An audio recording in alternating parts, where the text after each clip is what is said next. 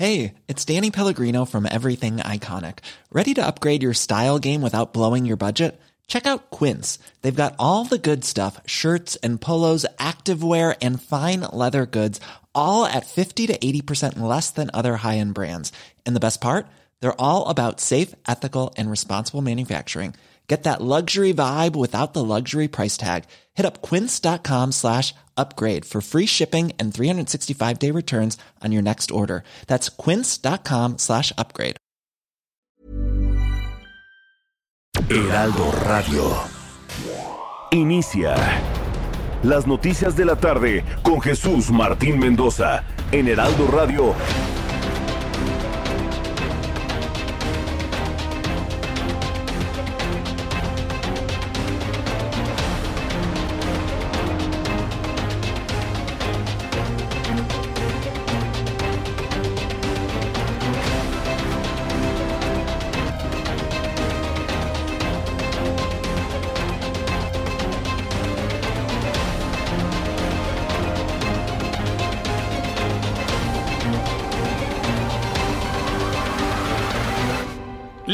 la tarde en punto, hora del centro de la República Mexicana. Bienvenidos, muy buenas tardes.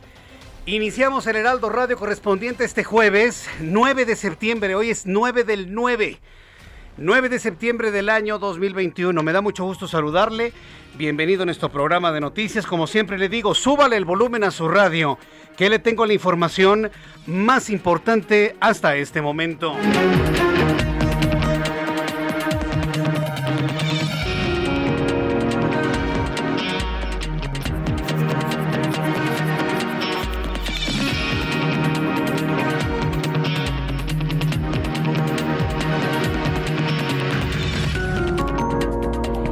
Primer lugar, en este resumen de noticias, le doy a conocer que Tatiana Cloutier, titular de la Secretaría de Economía, informó que propuso una inversión conjunta entre Estados Unidos y México para atender las causas estructurales de la migración centroamericana que afecta el sur de México, el sur de nuestro país. La secretaria de Economía solicitó colaboración para atraer inversión privada, fomentar el comercio y proyectos que motiven el desarrollo de la región como Sembrando Vida y Jóvenes Construyendo el Futuro. Siguen insistiendo en esos programas que ya les dijo tanto Joe Biden como Kamala Harris que no les interesa Estados Unidos. Podrán colaborar en la generación de, centros productivos en Centroamérica, pero de ahí a que apliquen los... Pro mire, lo que quieren es decir, miren cómo Estados Unidos también ya hace nuestros programas. No lo van a hacer ni Joe Biden ni Kamala Harris van a hacerle segundas esos programas, se lo apuesto, se lo aseguro. Pero bueno, ahí siguen con ese asunto que tiene, que tiene más asuntos de campaña, más asuntos como de campaña electoral rumbo al 2024. No tiene otro valor finalmente esto. Pero bueno, se lo voy a platicar más adelante aquí en el Heraldo Radio. La Fiscalía General de Justicia de la Ciudad de México informó sobre la detención de Alejandro del Valle, actual presidente del Consejo de Administración de Interjet, por presunto fraude. En las redes sociales circulan imágenes sobre la detención del empresario ocurrida esta mañana en el Club de Industriales de en la alcaldía Miguel Hidalgo, ahí en Polanco, en el Club de Industriales, en el Marriott, ahí donde se encuentra el Club de Industriales, ahí llegaron, ahí lo detuvieron cercano a Miguel Alemán Magnani. Finalmente fue detenido y le tendré todos los detalles de esto más adelante aquí en el Heraldo Radio.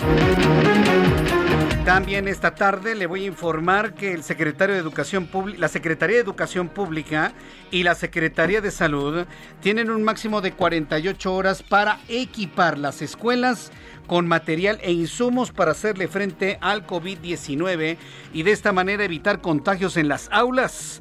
Las secretarías deben entregar cubrebocas, termómetros, gel antibacterial, jabón, asegurar que los inmuebles tengan agua. El juez primero de distrito en materia administrativa de la Ciudad de México emitió la orden luego de una demanda que presentó la organización Mexicanos Primero. Entonces, escuela que no tenga lo más indispensable para evitar contagios en las aulas, entiendo, deberían de cerrar. Es decir, cubrebocas, termómetros, gel antibacterial, jabón, ¿de dónde los van a comprar?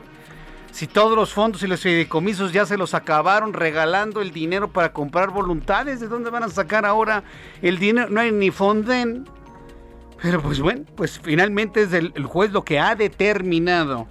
Y le voy a tener todos los detalles más adelante aquí en el Heraldo Radio. El gobierno federal entregará un apoyo único de 35 mil pesos en efectivos a los damnificados por el paso del huracán Grace en Veracruz, Puebla e Hidalgo, con el objetivo de que las familias afectadas puedan reparar o reconstruir sus viviendas. Habrá que ver cómo se los entregan. Si en cambio, en efectivo, con un cheque, con una tarjeta de Monex, tal vez, digo, no lo sé, o una tarjeta del bienestar. Todavía no han, aclarado cómo les van a entregar el dinero. Así que bueno, pues mientras eso no ocurra, pues simple y sencillamente esta, esta noticia está hueca, ¿no? Noticia será cuando veamos, así que estén entregando el dinero en efectivo en las manos de las personas. Mientras tanto, mire, lo que anuncien y no lo entreguen es como si no sucediera. Más adelante también le voy a platicar sobre esto aquí en el Heraldo Radio. La Comisión Nacional del Agua informó que se espera que OLAF, este sistema ciclónico, impacta, impacte aproximadamente entre las 10 de la noche de este jueves y una de la madrugada del viernes en los municipios de Los Cabos y La Paz, Baja California Sur, como un probable huracán de categoría 2 en escala Zafir-Simpson. En tanto, el Servicio Meteorológico Nacional señaló que durante el viernes OLAF continuará afectando la península. Sin embargo, para el sábado se prevé que recurve hacia el occidente en el Océano Pacífico. La Agencia Europea de Medicamentos dijo este jueves que la variante del coronavirus llamado MU, MU, es potencialmente preocupante, aunque todavía no existen datos que muestren si superará a la variante o a la mutación Delta. Le dicen variante, pero en realidad es una mutación, una mutación horrible. Eh, todavía no saben si va a superar finalmente a Delta. Mu fue detectada por primera vez en Colombia en enero y había sido clasificada como variante de interés por la Organización Mundial de la Salud. También le informo que el youtuber conocido como Rix está en espera de que un juez le conceda la libertad después de un procedimiento abreviado que disminuyó la sentencia por su declaración como culpable. Consecuentemente se le otorgó libertad bajo fianza y sustitución de la pena por reparación del daño, una multa de 30 mil pesos y una orden de restricción que le impide acercarse a su víctima. ¿Qué caso, eh? Tan... Mire, ¿ha visto usted todos los escándalos de, de actores y actrices de televisión que aparecen en esas revistas? Este, no voy a decir los nombres ni las voy a promocionar. Ah, bueno, pues estamos ante lo mismo. Pero ahora ya con las ondas y formas de ser de los llamados youtubers, hágame usted el favor. No, no, no, he conocido cada cosa, pero mire, tampoco vamos a, a bajar el nivel de nuestro programa de noticias, que hagan lo que quieran, ¿sí? Que hagan lo que quieran, pero yo vuelvo a insistir la importancia de que las personas que tienen algún nivel de fama en los medios de comunicación deben ser estables emocionalmente. Todos, hombres y mujeres, víctimas y victimarios, deben tener una estabilidad emocional a prueba de todo. Si no, mire, al ratito vamos a tener lleno todo de escándalos, de violaciones, de abusos. Y pues yo creo que los noticieros no estamos para eso. De verdad que no. Tenemos una gran cantidad de asuntos a nivel nacional. Digo, se tienen que denunciar las cosas. Pero eso que les pasa a los youtubers, porque se sienten importantes, ¿sí? Le pasan a millones de mujeres en el país que no tienen acceso al medio de comunicación. Si siquiera esto dejara un antecedente, si esto genera algún tipo de jurisprudencia para que otras mujeres se defiendan, otra cosa sería, pero no deja de ser un mero escándalo, un mero escándalo que aprovechan las agencias que venden a los youtubers. No voy a caer yo en ese juego, ¿eh? Así que mire el asunto de Riggs, la otra señora y la otra que está en la cárcel, mire, esos asuntos realmente creo que no tengan mayor importancia y mayor trascendencia. Así que bueno, pues le, platicaré de otros asuntos verdaderamente trascendentes más adelante aquí en el Heraldo Radio. Las 6 de la tarde con 8 minutos, hora del centro de la República Mexicana. Vamos hasta el estado de Hidalgo. Tal y como se informó ayer, se inundó Tula. Se inundó Tula, por supuesto. Lo anunció el gobernador en estos micrófonos, lo anunció el presidente municipal. Todo ocurrió, pero afortunadamente con un saldo blanco, claro, en las acciones del día de ayer. Vamos con José Ignacio García, que nos tiene más detalles. Adelante, José Ignacio. ¿Qué tal Jesús Martín? Un saludo a ti y a todo el auditorio. Pues comentarte que las autoridades estatales continúan con las labores de desasolve. El nivel del, del río Tula afortunadamente se encuentra eh, descendiendo paulatinamente en las últimas horas. Las condiciones meteorológicas así lo han permitido y en diferentes regiones del municipio de Tula se comienzan a realizar las labores de limpieza para poder recuperar esas zonas que fueron afectadas por las inundaciones de las últimas horas. El secretario de Gobierno, eh, Simón Vargas Aguilar, pues señaló que lo peor ha, pasado, ahorita no existe un riesgo de nuevo desfogue de otras presas, sin embargo, pues bueno, se mantienen pendientes sobre las condiciones que se mantengan en las próximas horas. Es un poco la información que tenemos hasta el momento con respecto a las labores de limpieza que se llevan a cabo en el municipio de Tula y en el Valle de Mezquital, Jesús Martín. Información José Ignacio García. Gracias, buenos días. Hasta luego, que te vaya muy bien. Muy buenas tardes. Y vamos directamente hasta el estado de Puebla con Jesús Lemos, nuestro corresponsal. Adelante, Jesús. Te escuchamos.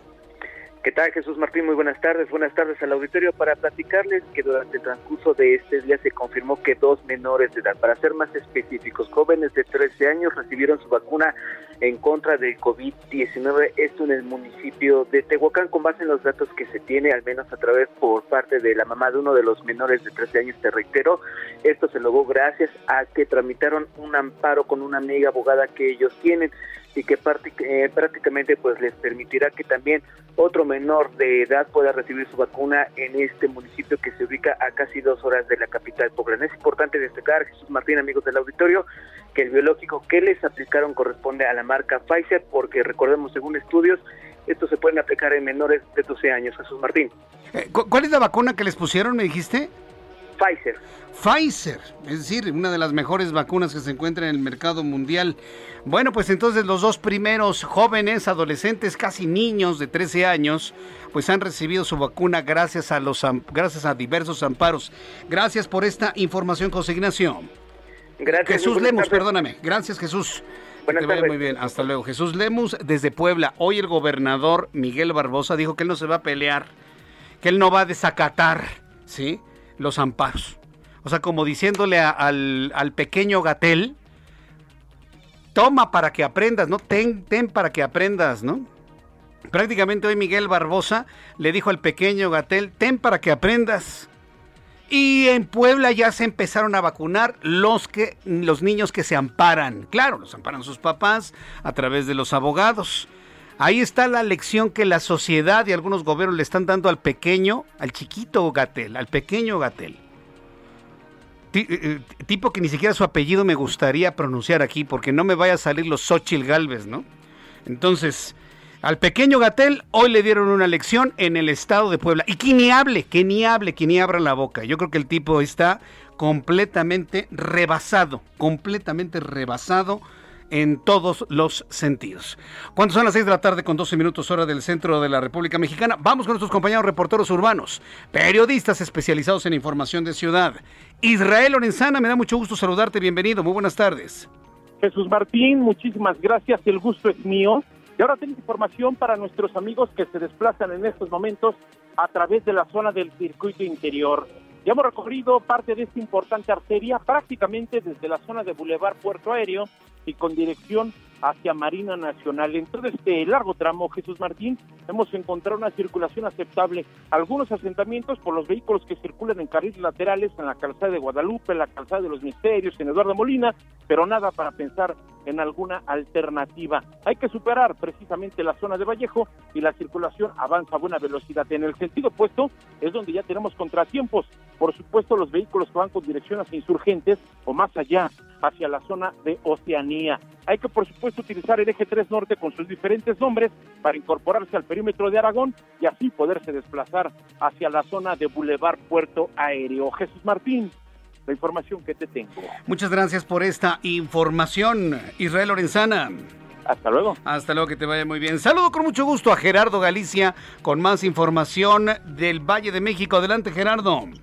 El gusto nuestro Jesús Martín y nos estamos moviendo hacia la zona oriente de la capital a través de Fray Servando Teresa de Mier y estamos encontrando un avance un tanto complicado, es difícil superar la avenida Congreso de la Unión. Una vez que se logra el avance es un poco más rápido, se puede alcanzar una velocidad cercana a los 40 kilómetros por hora, aunque más adelante también ya tenemos asentamiento llegando al circuito interior. El sentido opuesto de Fray Servando está avanzando muy bien. Si se dirigen a la zona centro, la pueden utilizar sin mayor problema, van a poderse desplazar de manera muy favorable. Ya tenemos la presencia de elementos de la policía, específicamente del área de tránsito, ya agilizando la circulación de esta importante arteria. Así que si van a utilizar la avenida Congreso de la Unión, por por ello van a encontrar un largo asentamiento. La preferencia se la brindan con la luz eh, verde del semáforo a todos los automovilistas que utilizan Fray Servando con dirección al aeropuerto. Y por lo pronto, Jesús Martín, el reporte. Muchas gracias por esta información, Gerardo Galicia. Hasta luego. Hasta luego, que te vaya muy bien. Y saludo a Javier Ruiz, a nuestro compañero reportero Javier Ruiz. Eh, ¿Desde dónde nos informas, Javier? En la zona sur, Jesús Martín, hace unos momentos recorrimos parte de la avenida Revolución, donde el avance pues ya un poco complicado, al menos para quien transita de la zona del viaducto Miguel Alemán, y esto en dirección hacia San Antonio o, bien para continuar hacia la avenida Barranca del Muerto. El sentido opuesto, es decir, la avenida Patriotismo, desde el eje 7 sur ya rezagos provocados por la operación de semáforos, al menos para quien desea también llegar a la zona del viaducto Miguel Alemán, o bien para continuar hacia la avenida Benjamín Franklin. El viaducto sigue con problemas, circulación prácticamente detenida, al menos para quien se desplaza de la zona de periférico y esto en dirección hacia el eje central Lázaro Cárdenas. Hay que tomar pues un poco más distante el eje 4 sur para quien desea llegar hacia la zona oriente de la Ciudad de México, el avance es un poco más aceptable y también tenemos a la vista calzada de Tlalpan, ya también comienza a incrementarse el aforo de automóviles, al menos del eje y para quien desea llegar hacia el circuito interior o bien para continuar a la avenida Miguel Ángel de Quevedo. De momento, Jesús Martín, es el reporte que tenemos. Muchas gracias por esta información. Estamos atentos, buenas tardes. Muchas gracias, Javier Ruiz, por la información que nos presentas el día de hoy. Ya son las 6 de la tarde con 15 minutos, hora del centro de la República Mexicana. Así estamos iniciando nuestro programa de noticias en este jueves 9 de septiembre.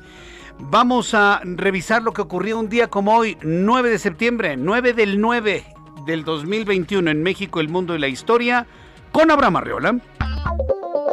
Amigos, bienvenidos. Esto es un día como hoy en la historia jueves. Jueves ya casi es viernes. En la historia 9 de septiembre, año 1530 en Europa, el rey Carlos I de España y el Papa Clemente Nombra la Catedral Metropolitana de la Ciudad de México. 1551, la villa de Texcoco, allá en el Estado de México, recibe el título de ciudad dada por Carlos I de España.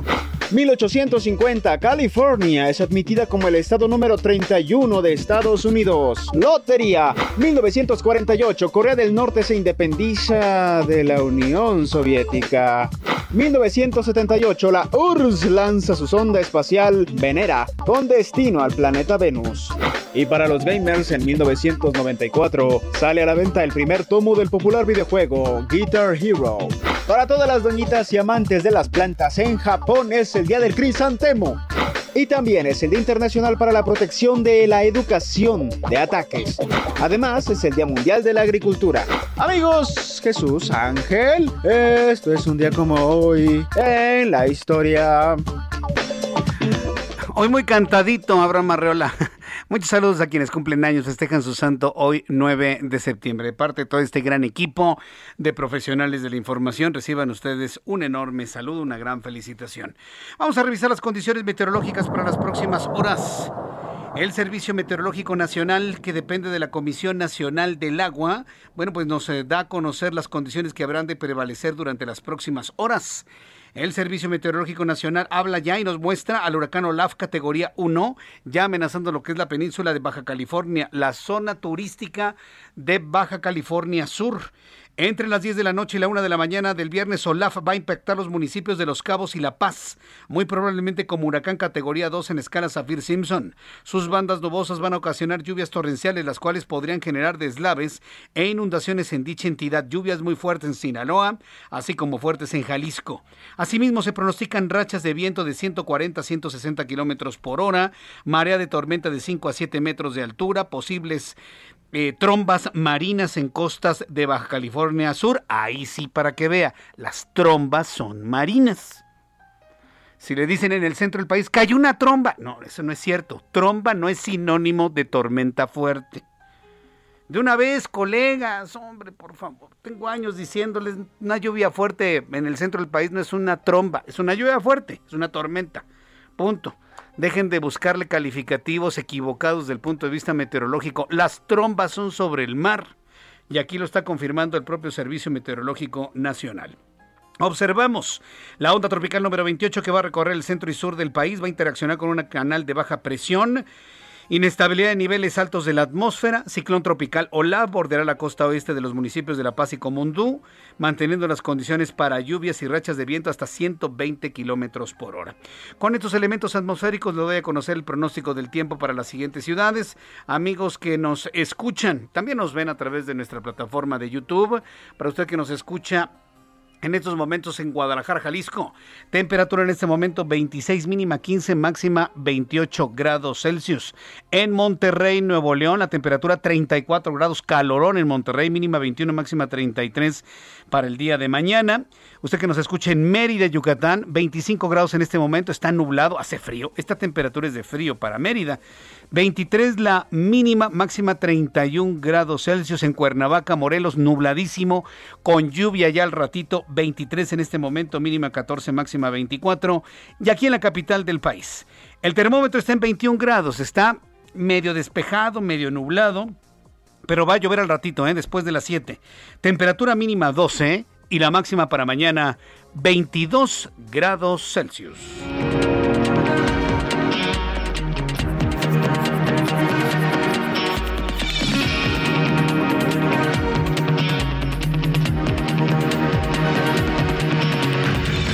Ya son las 6 de la tarde con 20 minutos, las 6 de la tarde con 20. Escucha usted el Heraldo Radio. Yo soy Jesús Martín Mendoza, quien le acompaña con toda la información. Gracias Elizabeth Aguirre Rodríguez. Gracias también a Ana Irma Gu. Gracias. María José Carmona, también muchísimas gracias por estar presente. A todos nuestros amigos que nos están saludando a través de YouTube, les agradezco infinitamente. Juan Nava, también muchas gracias por tu like. Les pido que nos den like en nuestra transmisión en el canal Jesús Martín MX. A, Ara Mejía, Jesús Martín, ¿sabes algo de lo que pasó en el Walmart de Miramontes como entre las 4 y las 5 de la tarde?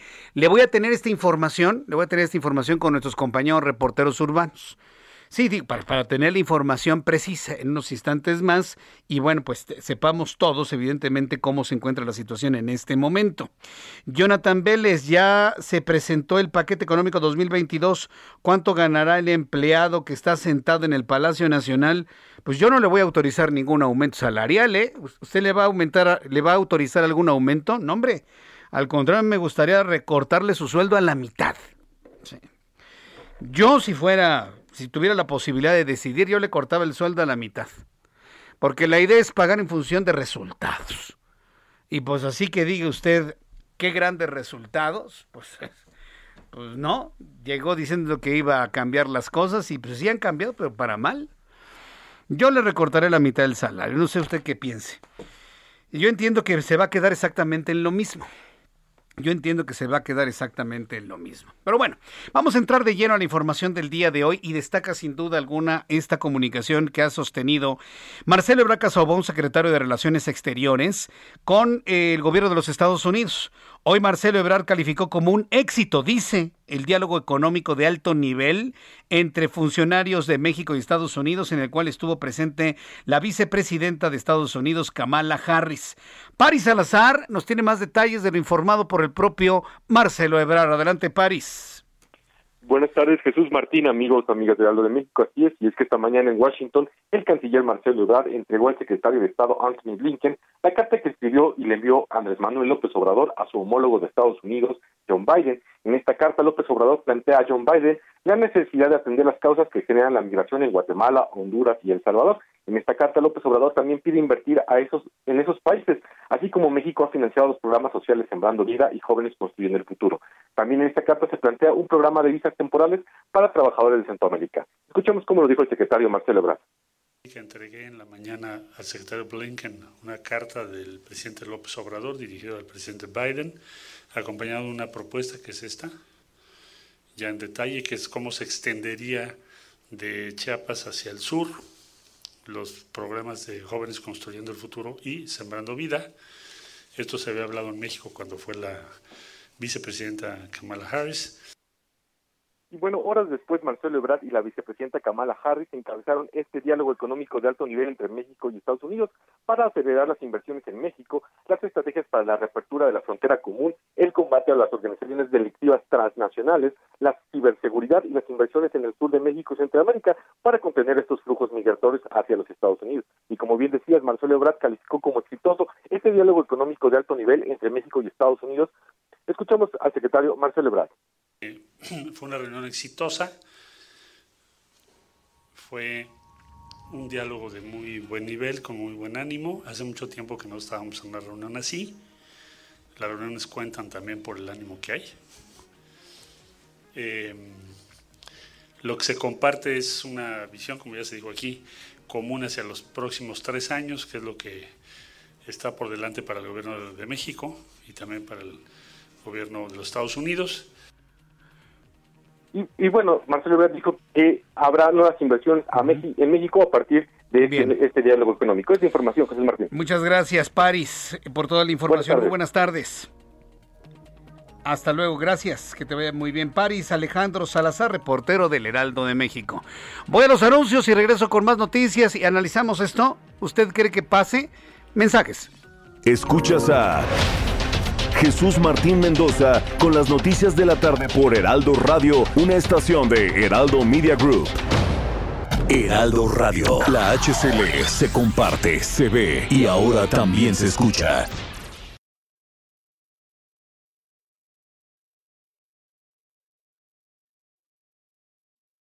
Heraldo Radio. Escucha las noticias de la tarde con Jesús Martín Mendoza. Regresamos.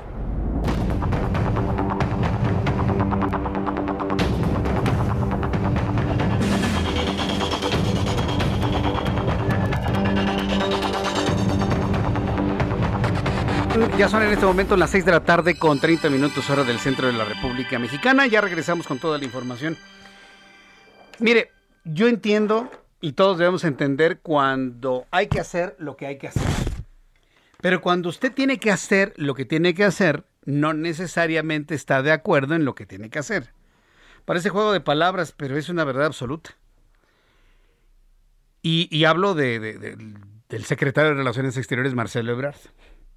Si alguien conoce cómo funciona Estados Unidos, pues es Marcelo Ebrard. Y Estados Unidos, el gobierno estadounidense, el gobierno de los Estados Unidos no regala dinero. Y esa es una necedad, una terquedad que no ha entendido el empleado que tenemos en el Palacio Nacional, el presidente de México. Él no entiende que el gobierno de los Estados Unidos no regala dinero, por el contrario. El gobierno de los Estados Unidos, con republicanos o con demócratas, lo que quieren es atraer inversiones hacia su territorio. Inclusive inversiones mexicanas, guatemaltecas, hondureñas, centroamericanas, de todo tipo. O sea, no importa el país. Estados Unidos es un país que absorbe, no que genera, no, que dona. Entonces, cuando yo veo al secretario de Relaciones Exteriores diciendo que tuvo una buena comunicación con Kamala Harris, la vicepresidente de los Estados Unidos, pues será porque a lo mejor se echaron chistes, pero de ahí a que el gobierno de Estados Unidos, el de Joe Biden, regale dinero como se regala aquí en México. Aquí se regala el dinero a manos llenas y a fondo perdido para comprar voluntades. Voluntades de voto. A ver, los puntos sobre las CIES. ¿Para qué le voy a dar vueltas a las... es, que, es que los jóvenes no tienen... No, que posibilidades ni que nada. Les compran la voluntad para que puedan votar en el siguiente proceso electoral, nada más. ¿Usted cree que Estados Unidos va a regalar dinero en Guatemala, en Honduras y El Salvador? Alguien que plantea eso, porque yo veo una necedad, una no terquedad, una necedad en jóvenes construyendo el futuro, dinero a fondo perdido. Este, el programa este del campo, que aquí en México la gente está quemando bosques para decir, aquí tengo un terreno limpio, ¿eh? pero ya lo quemaron para que les caigan sus seis mil pesos al mes. Alguien que no entiende a los Estados Unidos piensa que Estados Unidos va a regalar dinero y no funciona así. ¿Sabe lo que les van a decir Joe Biden y Kamala Harris al presidente estadounidense vía Marcelo Ebrard? Nada Nada. El silencio va a ser el más elocuente para decir que no. Y lo va a ver. Usted lo va a ver. ¿Que fue buena la reunión? Pues sí, pues es con gente educada, ¿no?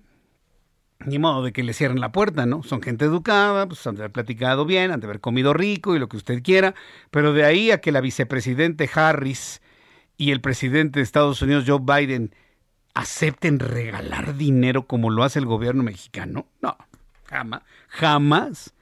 A ver, un proyecto productivo que genere más dinero de que puedan meter. Ahí es donde la cosa puede cambiar. Pero llegar y regalar nada más por regalar, eso no va a funcionar. Así no piensa Estados Unidos. Bueno.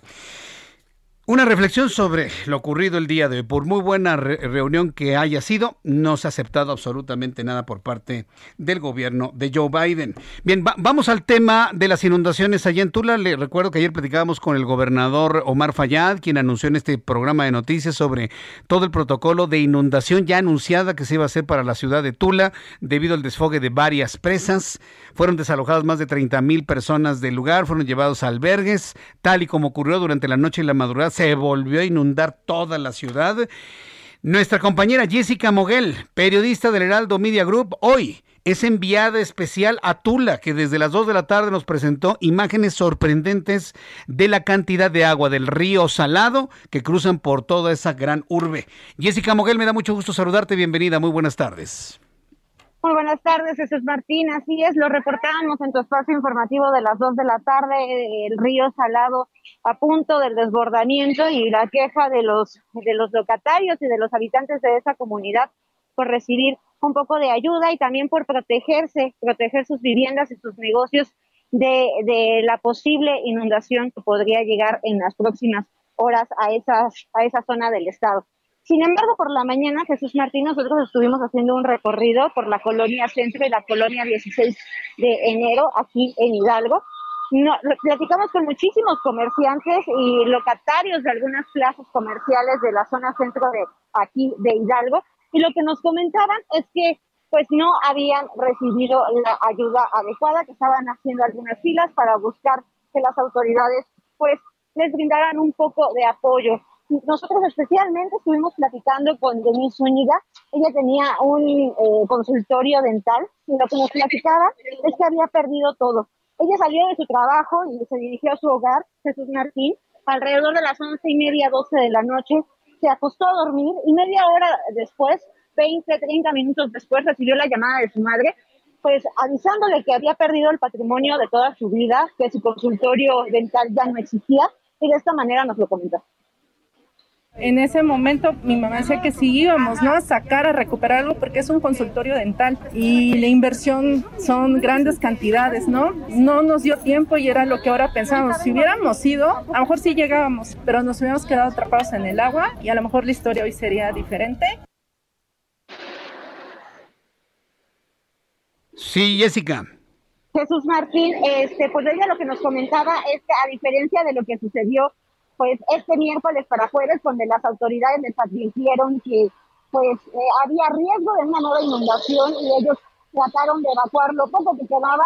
Ella reclamaba que el lunes también hubieran hecho este tipo de actividades porque lo perdió todo. Si te parece, vamos a escuchar la manera en que ella lo expresó. Sí, vamos a escucharla. Nos hubiera gustado que el día lunes evacuaran, así como ayer evacuaron y que dijeron que corríamos riesgo, lo hubieran hecho el día lunes tal vez no hubiéramos tenido tantas pérdidas, pero ya el daño ya está hecho y yo solamente espero que el gobierno municipal, estatal y federal nos ayude.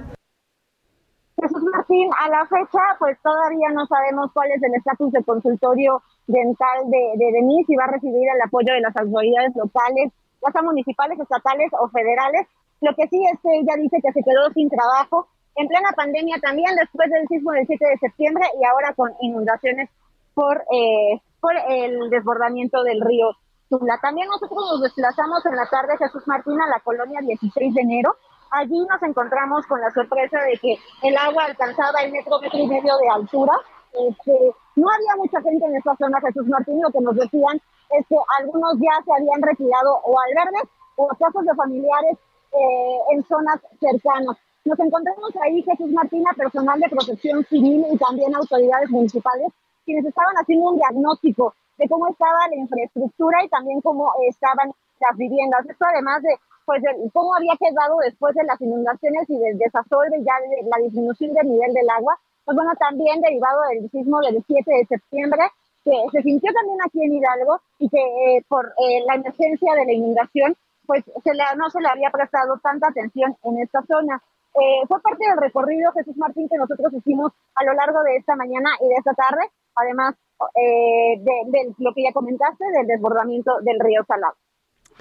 Vaya, pues qué, qué, qué desesperación escuchamos de esta persona, pero bueno, pues este, finalmente entiendo que le han, empezado a fluir ayudas, ha habido interés para poderla apoyar. Así es, Jesús Martín, eh, nos acabamos de enterar que eh, una persona escuchó la historia de Denise y está interesada en, en apoyarla con algún eh, equipo médico o algún este, incentivo económico para que ella pueda comenzar de nuevo a, pues reconstruir lo poco que queda de su negocio y lo poco que quedó de los ahorros de toda su vida para que bueno pueda ella mantener a su pequeñita. Bien, pues muchas gracias por esta historia, por toda la cobertura que has hecho, Jessica. Por favor, cuídate mucho en aquella zona y nos mantenemos en contacto. Muchísimas gracias, Jessica Moguel. Hasta luego, muy buenas tardes. Mire, dentro de todo el ambiente de tragedia que ha ocurrido allá en Tula, en el estado de Hidalgo, quédese con la idea de que esta, esta información fue transmitida en uno de los servicios informativos de nuestra emisora, el programa de mi compañero Carlos Zúñiga llegó a oídos hasta el estado de Jalisco de un médico y esta persona que busca evidentemente que no se sepa su nombre, busca anonimato entiendo, y eso pues habla muy bien de las personas, va a ayudarla a reconstruir su consultorio. Este tipo de historias son luces en el fondo del túnel. Todavía hay gente buena, generosa, con posibilidad de ayudar a los demás. Y eso es lo que nos va a salvar. No un gobierno, no un partido, no alguien con deseos de venganza. No, no, no, no, no. Esa gente no ayuda para nada, en absoluto. Ha sido uno de los grandes errores que ha cometido este país.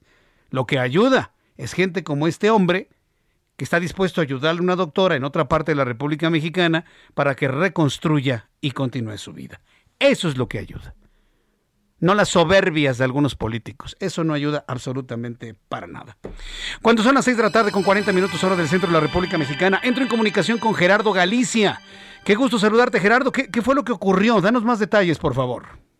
Reporte lamentable, Jesús Martín, lo que ocurrió cerca del mediodía al sur de la capital. Una mujer de 48 años de edad fue asesinada en el estacionamiento de un centro comercial. Este centro eh, comercial se ubica en la avenida Canal de Miramontes y la avenida Escuela Naval Militar. Las primeras versiones, Jesús Martín, eran que su expareja esperó hasta que la mujer de 48 años de edad llegara a su vehículo, lo encendiera, hace contacto con ella y le dispara por lo menos en dos ocasiones. Su expareja contaba ahora se sabe ya con una orden de restricción. De hecho, eh, la víctima, Jesús Martín, que muere justo en ese lugar, había ya eh, realizado una denuncia ante la Fiscalía General de Justicia al parecer de la Ciudad de México. Este sujeto, luego de dispararle a la mujer, escapa y fue gracias a la oportuna intervención de la Policía Capitalina que se revisan las cámaras del C5, se realiza este llamado cerco virtual y se logra ubicar al vehículo donde escapó este sujeto armado hacia la zona del Estado de México.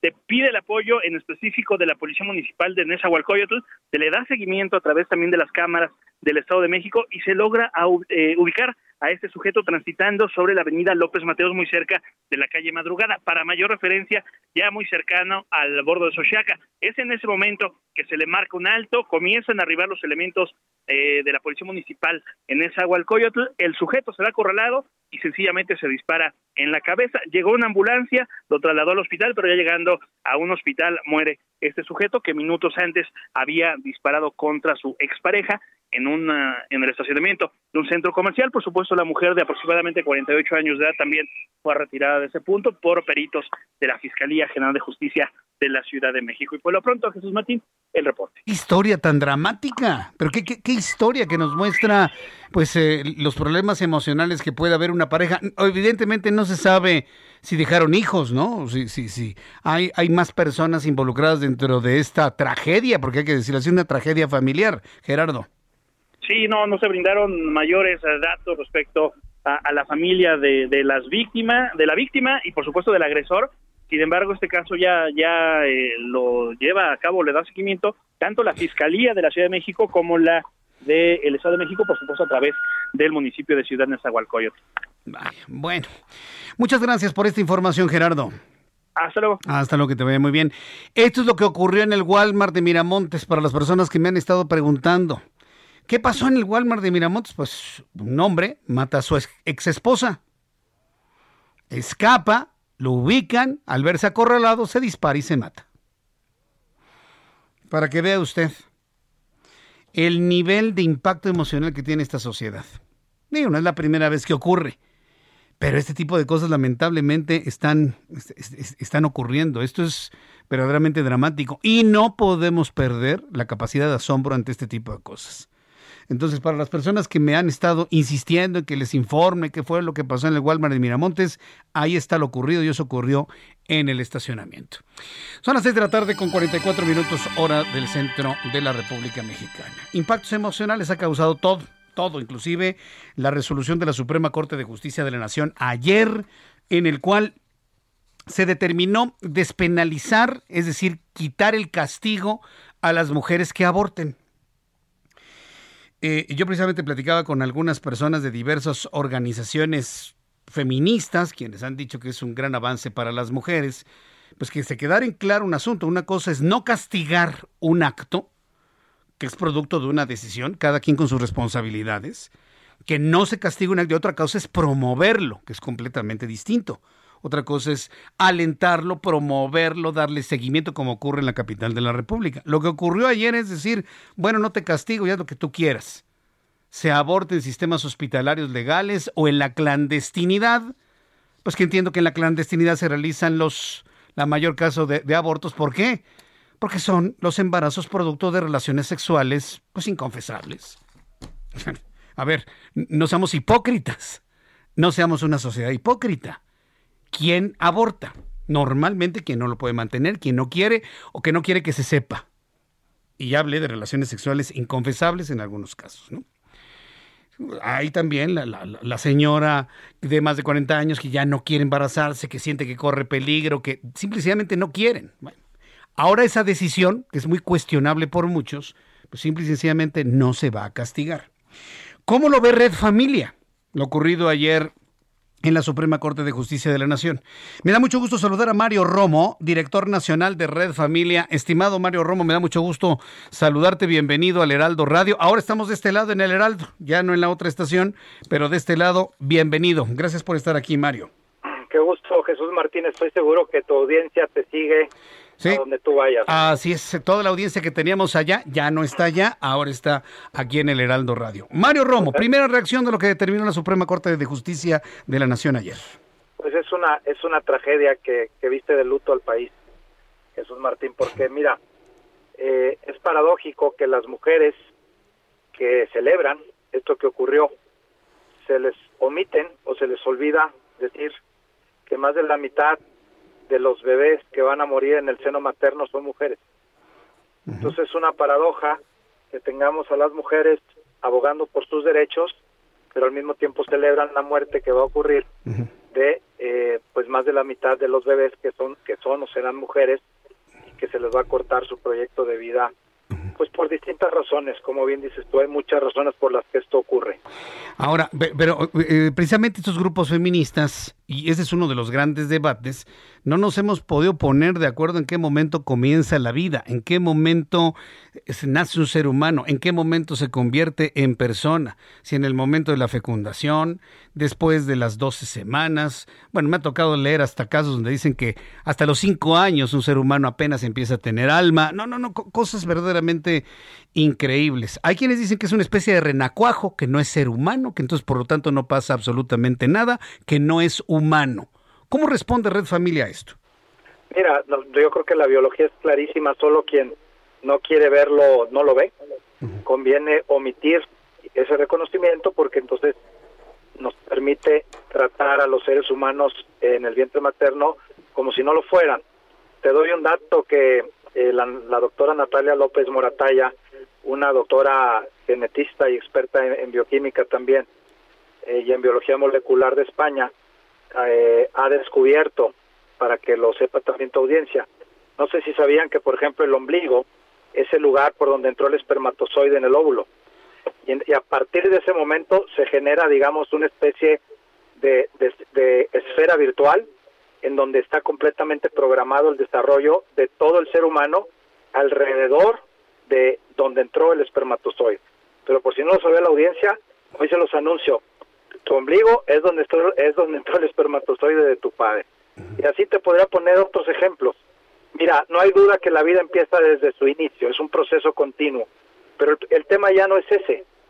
El tema es que quieren plantear el aborto como un derecho, como algo que las mujeres eh, pueden decidir sin importar que haya que haya dentro haya un ser humano. Y mira, ahora que decías tú que no es lo mismo quitar la pena de o, ya no llamarle delito a un acto que promoverlo, eh, te debo decir con seguridad, porque eso ha pasado en todos lados, que cuando tú eh, le quitas la lo que es la categoría de crimen a un hecho así, se acaba convirtiendo en muy poco tiempo en un derecho y en una política pública que el gobierno impulsa con todo. Les pongo el ejemplo de Nueva York. En Nueva York, el gobernador Cuomo, ahora eh, que pues de, feliz, de infeliz memoria porque ya lo, lo corrieron por acosador de mujeres, ¿no? Eh, él promovió una ley que le llaman partial birth abortion, aborto de nacimiento parcial. Suena suena pues neutro, ¿no? El término, como muchos de los que usan. ¿Saben qué es eso, eh, Jesús Martín? Es permitir que el bebé a los nueve meses saquen todo el cuerpo del bebé, solo la cabeza adentro, porque cuando sale la cabeza ya reconocen que ya nació y lo degüellan como si fuera todo toro de Lidia. Eso está hoy permitido en Nueva York. Esta agenda no tiene límites, Jesús Martín. Es bueno que lo sepa la gente. La venden como un beneficio, pero no tiene límites y créeme que hacia allá vamos. Te aseguro que en dos años van a querer ampliar los términos de los meses, van a querer ampliar las causales. Es más, ahorita ya de hecho hablan de que mientras sea voluntario eh, el, aborto lo pueden pedir en cualquier momento del embarazo y vamos a empezar a ver estas cosas. ¿eh? Aquí desafortunadamente no hay términos medios.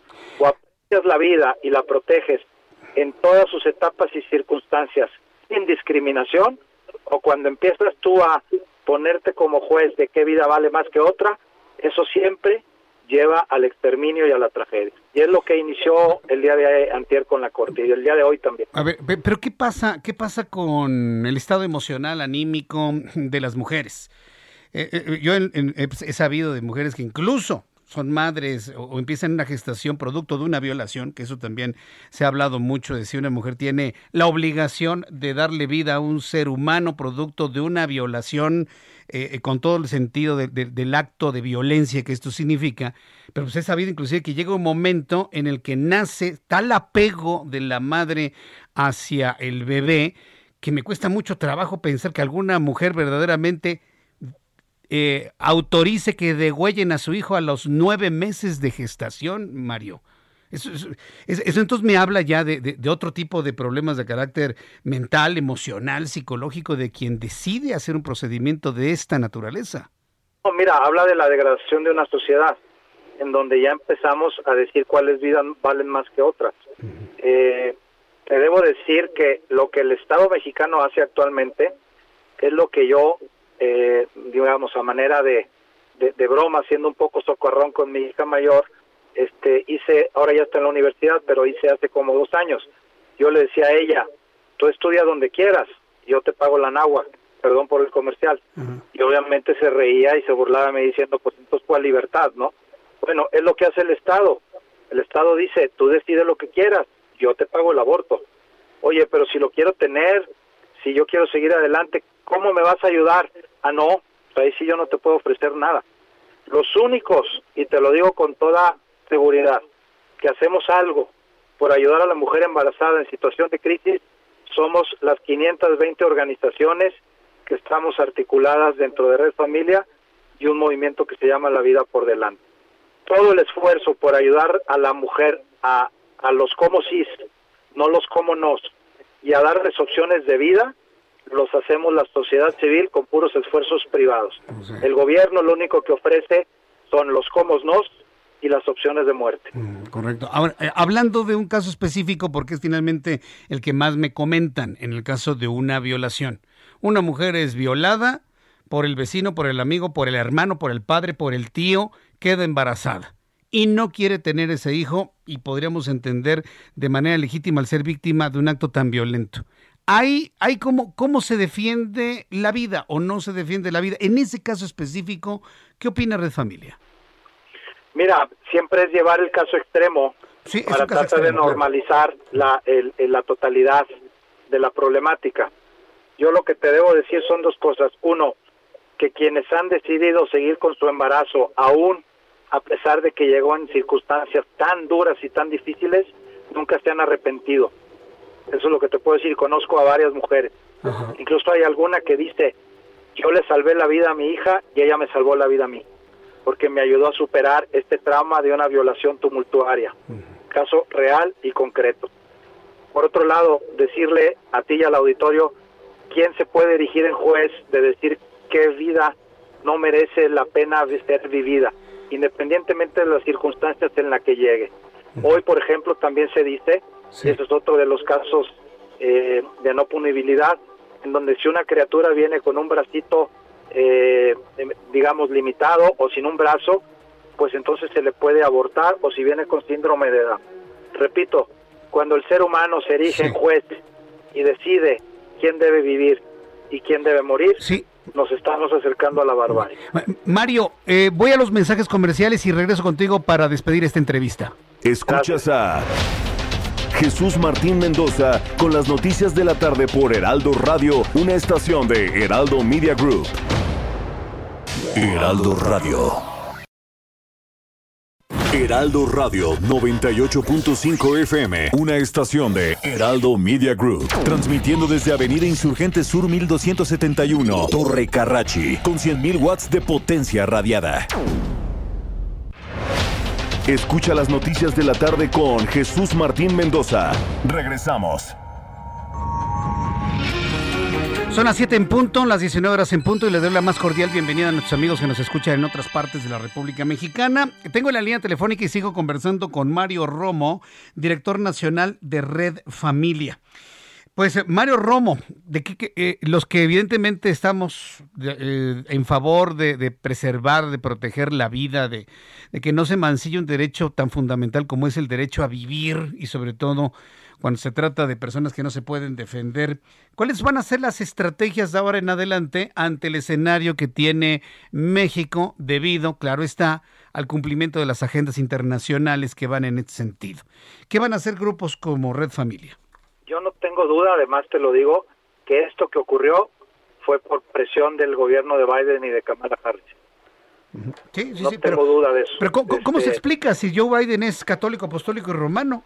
pero es super, eso se dice, pero es súper abortista el señor. Y Kamala Harris no se diga. Entonces, no tengo la menor duda, porque además así juegan, que están presionando a países para que implementen, además ellos van perdiendo en Estados Unidos, acuérdate, Jesús Martín, con la ley del Heartbeat Law en Texas y en otros lugares. Entonces, para ellos es estratégico que en México se aprobara el aborto. Yo en verdad no huele, apesta a que esto que ocurrió, que es una decisión de Estado que quedó completamente planchada, en donde todos los ministros se alinearon, yo supe de las presiones que hubo. Esto es un tema que le pidió al gobierno norteamericano, al gobierno de México, y ya les cumplieron. Ahora, a ver con qué les pagan, este, o a ver qué problemas se evitan. Pero fue un sacrificio de sangre como el que se ofrecían, pues, hace 500 años, ¿no? Y aquí, bueno, pues quien quiera negar la historia, pues ni hablar, es problema de ellos. Déjame decirte, Jesús Martín, que me acompaña también aquí un gran amigo que quiere saludar a tu audiencia, que es Eduardo Verástegui. Jesús Martín. Ah, hola Eduardo Verástegui, ¿cómo estás? Bienvenido al Heraldo Radio, qué gusto saludarte, Eduardo.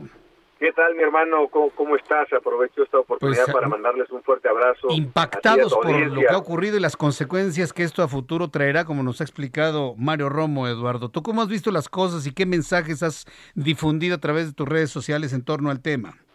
Pues muy triste, mi hermano, triste y también con un, un coraje y una frustración de, de, de ver este atropello, este abuso de esta suprema injusticia, perdón, de esta Suprema Corte de Justicia, más bien es una suprema injusticia lo que acaba de ocurrir.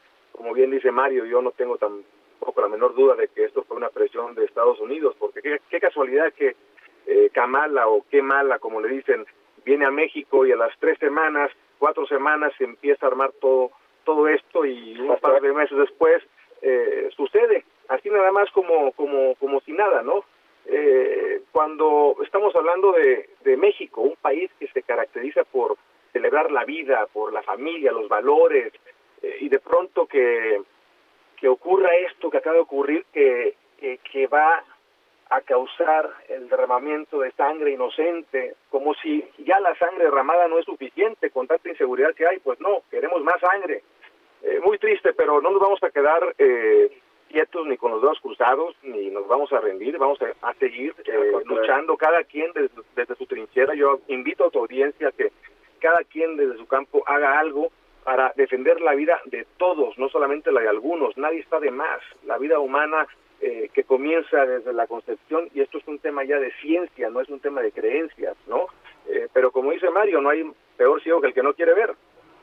Ahora, eh, precisamente le preguntaba yo a Mario eh, cuáles van a ser las estrategias, las estrategias reales en la mesa eh, en consecuencia de lo decidido por la Suprema Corte de Justicia de la Nación, como yo también estoy convencido por presión internacional. ¿Cuáles van a ser las acciones concretas? Pues mira, ca- cada quien desde su trinchera tiene estrategias. Yo como cineasta, como actor, como productor, es, eh, mi medio es el arte, es seguir eh, trabajando en proyectos que estén diseñados no solamente a entretener a la audiencia, sino también crear conciencia sobre la importancia de defender la vida, la vida de todos, repito, la vida de todos, principalmente la de los más vulnerables, los que no se pueden defender, los que se encuentran dentro del vientre de su madre y corren el riesgo de ser abortados. Si toda madre tuviera el vientre de cristal, ninguna abortaría porque vería el milagro que lleva dentro. Entonces, mi estrategia es desde el arte. Mario eh, te contará cuál es la estrategia desde su frente como Red Familia en este momento. Sí, sí, sí, así es, como bien te dice Eduardo Jesús Martín, nosotros vamos a trabajar mucho con eh, los gobiernos locales y estatales para que den opciones de vida, ah, para que ahora sí haya una opción. Por lo que te decía, la opción ahorita no existe, es solamente el aborto, lo, único que ofrecen. Vamos a trabajar con los gobiernos para que también hagan lo mismo que hemos venido haciendo desde la sociedad civil, dar opciones de vida. Cuando tú a una mujer le das opciones, decide y decide bien. Te pongo el ejemplo. En muchos de los centros de BIFAC, que es la, la cadena de centros de, de- de acogida y de apoyo más grande del país, están en más de 25 estados del país. Eh, cuando llega una mujer ahí, eh, va con el ánimo de abortar. Después de un tiempo, eh, empieza a, cambiar su manera de ver las cosas porque sabe que no está sola, pasa lo más vulnerable y fíjate que el 97% de las que llegan a todas estas casas se van de la casa con su hijo y solo el 3% lo da en adopción.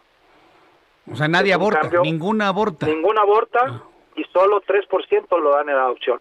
Eso es lo que queremos que los gobiernos también ofrezcan. Pero ¿sabes por qué ninguna aborta? Porque ven el apoyo.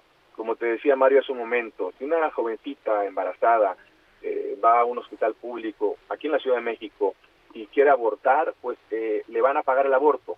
Pero si ella dice, bueno, es que estoy embarazada, soy menor de edad, eh, me violaron, pero ¿saben qué? Yo sí quiero tener a mi hijo, ¿me pueden ayudar? Ah, no, ráscatela como puedas. Eh, aquí nada más te ayudamos con el aborto. Si quieres tener a tu bebé, pues ve a buscar alguna organización por allá a ver quién te puede ayudar. No es justo, no es justo. Si el gobierno habla de, de apoyar a la mujer, bueno, pues entonces ¿por qué no vamos a empezar una campaña eh, a favor de los derechos de la mujer embarazada para que si una mujer se siente sola, el novio la abandonó, corrió, no fue responsable, no tiene dinero, eh, no, eh, vamos, no puede ni con su vida misma, que no se sienta sola. Ahí también el gobierno, no solamente la sociedad civil, sino el gobierno tiene también que, de alguna manera, eh, ofrecer el apoyo necesario para que saque su vida y la de su hijo adelante, sin que le falte nada, por lo menos lo más básico. Además, fíjate que hay una gran contradicción, Jesús Martín y, y- y querida audiencia. Las feministas que promueven el aborto con tanta enjundia, ellas son las que piensan que una mujer no puede salir adelante, eh, aunque sea incluso adolescente, y sacar adelante a su hijo. Ellas son las primeras en las que no creen en la fuerza de las propias mujeres. Ellas son las que dicen, no, no, no, es que mejor aborta porque no vas a poder. No, no, no, mejor aborta porque esto es mucho para ti. Por- Porque es tu derecho no querer, porque incluso ya... a mí me parece paradójico, ¿eh? Ellas Dice, es tu derecho no querer. Ya me escribió ya Jacqueline Juárez y me dice que somos unos moralinos. ¿Cómo, se contesta, por ejemplo, a alguien que nos califica de esa manera cuando se habla de la vida? Y no estamos hablando de religión, ¿eh, Jacqueline? es un gran, estamos hablando de es la un vida. gran halago, es un gran halago, Jesús Martín, porque incluso eh, debo decir que toda ley es un código moral. Si ella respeta las leyes, lo que está respetando son códigos morales. Es una moralina también. Una, una sociedad no se puede construir sin moral, sin códigos, sin leyes, sin normas que nos rijan. Y cuando empezamos a perder la brújula y le llamamos al, al mal bien y al bien mal, como es la época ahorita, pues empezamos a ver cosas que han incluso destruido imperios. Mira, yo quiero comentar algo, por ejemplo, nos, nos preguntaban hace poco que si en México existe la pena de muerte y Mario, Mario y yo dijimos no, y después nos corregimos, no, espérame, sí existe. El aborto es una pena de muerte para un bebé inocente que no cometió ningún delito y lo condenan a muerte. Tengo una amiga que a su mamá la violaron dos veces. Eh, la mamá da luz a su hija, eh, abraza la vida. Cuando ella tenía 18 años me dijo, Eduardo, querían condenarme a muerte por un delito que yo no cometí. Mi vida no vale menos que la tuya. Eh, entonces nos encanta ponerle valor a la vida de acuerdo a cómo esa vida fue concebida. Si fuiste concebido en circunstancias perfectas, vales 10. Si fuiste concebido porque, bueno, fue una canita al aire, vales 8. Si fue una borrachera, vales 3. Pero si fue una violación, vales 0. ¿Cómo que vale 0? Eh, ¿Por qué esa vida vale menos que la otra? No, estamos mal. La vida humana vale lo mismo que cualquier otra vida humana sin importar cómo esta vida humana fue concebida. Y, y otra cosa, Jesús Martín, yo creo que eso no lo sabe también la audiencia, ¿eh? me gustaría aclararlo. Se habla mucho de que las mujeres están prestas en no sé cuántas cárceles del país por aborto. No, El último informe del Sistema Nacional de Seguridad Pública, información oficial del gobierno, ¿eh? Así es. Sí, no, no hay. nos, nos, nos señala que hay presos en las cárceles por el delito de aborto 155 hombres. Hombres. Porque patearon, acuchillaron, golpearon a su, a su pareja y le provocaron el aborto. Eran los pinzos, padrón. Así es. Sí. 155 hombres. Pero no hay mujeres. ¿Sabe? No, hay seis en todo el Hay país. seis y, en todo el país. y hemos, estamos investigando y de esas seis eh, hemos encontrado, el- al menos en los que ya investigamos, que no, que fue infanticidio, que no fue aborto. Es decir, el bebé nació, pero pues se ahogó en la taza del excusado en una escuela o lo dejaron morir de frío y entonces están en la cárcel no por aborto sino por infanticidio. Es una mentira decir que las cárceles están llenas de mujeres. Si hay alguien que hoy está pagando en la cárcel por el delito de aborto, somos los hombres. Eh, yo, Ma- Mario, te agradezco mucho estos minutos de comunicación con el Heraldo. Muchas gracias por generar toda esta serie de conceptos que han generado ya también un debate enorme en estos momentos en nuestras plataformas de contacto. Eduardo Verástegui, ha sido un enorme gusto tenerte en esta oportunidad aquí en el Heraldo Radio. Créeme que el difundir a nivel nacional como lo hacemos en el Heraldo, en esta emisión, estas posiciones es de lo más difícil, ¿eh? porque hoy la moda está hablar del otro lado. Hoy lo incluyente, lo moderno, lo abierto, lo culto, es hablar del otro lado. Defender la vida, créeme que es lo más complejo que me ha tocado en todos estos más de 30 años de periodista en, en radio y en televisión. Pero bueno, Pero mi hermano, aquí que estamos. no se nos olvide nada más una cosa. Sí. No vamos contra corriente, vamos con la corriente. La mayoría del pueblo mexicano es pro vida y lo dicen las encuestas. Lo que pasa es que hace más ruido un árbol que cae que un árbol que florece. La buena noticia es que la mayoría del pueblo mexicano es pro vida. ¿Cuál es la mala? La mala es que no estamos bien organizados ni bien articulados. Eso por también. eso tenemos que trabajar mucho para articularnos más por medio de todo lo que estamos haciendo. Les mando un fuerte abrazo, Dios los bendiga y que viva la vida, que viva México, no que muera. México se gesta en los vientres de sus madres. Que viva México. Gracias, Eduardo Verástegui. Mario Romo, muchas gracias también por tomar esta comunicación aquí en el Heraldo Radio. Gracias, hasta la próxima. Hasta la próxima, un abrazo a todos. Abrazo que te ve muy bien. Hemos conversado con Mario Romo, director de Red Familia, y con Eduardo Verástegui, aquí en el Heraldo Radio, a propósito de la resolución de la Suprema Corte de Justicia de la Nación que despenaliza el aborto. 7 con 12, resumen de noticias. En este resumen de noticias te informo que en entrevista con el Heraldo Radio, Mario Romo, director de la Red Familia, declaró que la decisión de la Suprema Corte sobre la despenalización del aborto es una tragedia que viste de luto al país. Esto fue lo que dijo. Pues es una, es una tragedia que, viste de luto al país, Jesús Martín, porque mira, eh, es paradójico que las mujeres que celebran esto que ocurrió, se les omiten o se les olvida decir que más de la mitad de los bebés que van a morir en el seno materno son mujeres. Entonces es una paradoja que tengamos a las mujeres abogando por sus derechos, pero al mismo tiempo celebran la muerte que va a ocurrir de eh, pues más de la mitad de los bebés que son que son o serán mujeres. En México se acumularon 266.150 muertes confirmadas por COVID-19, 730 más que ayer, según los datos de la Secretaría de Salud en cuanto a los contagios. Las autoridades han confirmado hasta 3.479.999 casos positivos de coronavirus, 14.828 más que el día anterior. Para este jueves, Tabasco es la entidad con la mayor tasa de casos activos con cerca de 270 casos por cada 100.000 habitantes. Heriberto Montes Ortiz, gerente de Aguas Superficiales e Ingeniería de Ríos de la Comisión Nacional del Agua, señaló que aunque las presas de mayor influencia en Tula de Allende Hidalgo continúan saturadas, el nivel del río Tula está descendiendo. Explicó que las presas se encuentran cerca de la zona de Tula de Allende, son la Requena y Endó, la primera descarga hacia el río Tula y posteriormente llega a la presa Endó. Merrick Garland, fiscal general de los Estados Unidos, anunció que el Departamento de Justicia presentará una demanda contra Texas por la ley que restringe el aborto a partir del primer lateo del corazón del feto que se puede detectar en seis semanas.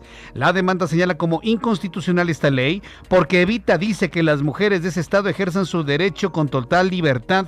El fiscal mencionó que si se permite la ley en Texas, podría volverse un modelo a seguir en el resto de los Estados Unidos, dice, para negar a los ciudadanos derechos que ya están garantizados en la Constitución. Con el voto del Movimiento de Regeneración Nacional, Partido del Trabajo, Partido Verde y el PRI, el Pleno de la Cámara de Diputados aprobó en lo general la Ley Orgánica de la Armada de México. El dictamen fue aprobado por 338 votos, 142 en contra y dos abstenciones, con lo cual se amplían las facultades de la Marina en zonas marinas costeras, recintos portuarios, la creación de una unidad de policía naval, lo cual colaboraría con la Guardia Nacional. Ricardo Monreal, coordinador de Morena en el Senado, señaló que él y su partido están dispuestos a ceder y escuchar sobre propuestas de cambio a la iniciativa de ley de juicio político, sobre todo para llegar a un acuerdo con los grupos parlamentarios y no tener problemas de inconsistencia constitucional o controversias que terminen en acciones de inconstitucionalidad. Esto dijo Ricardo Monreal. Con una gran flexibilidad, lograr acuerdos en esta ley que es una minuta que proviene de Cámara de Diputados.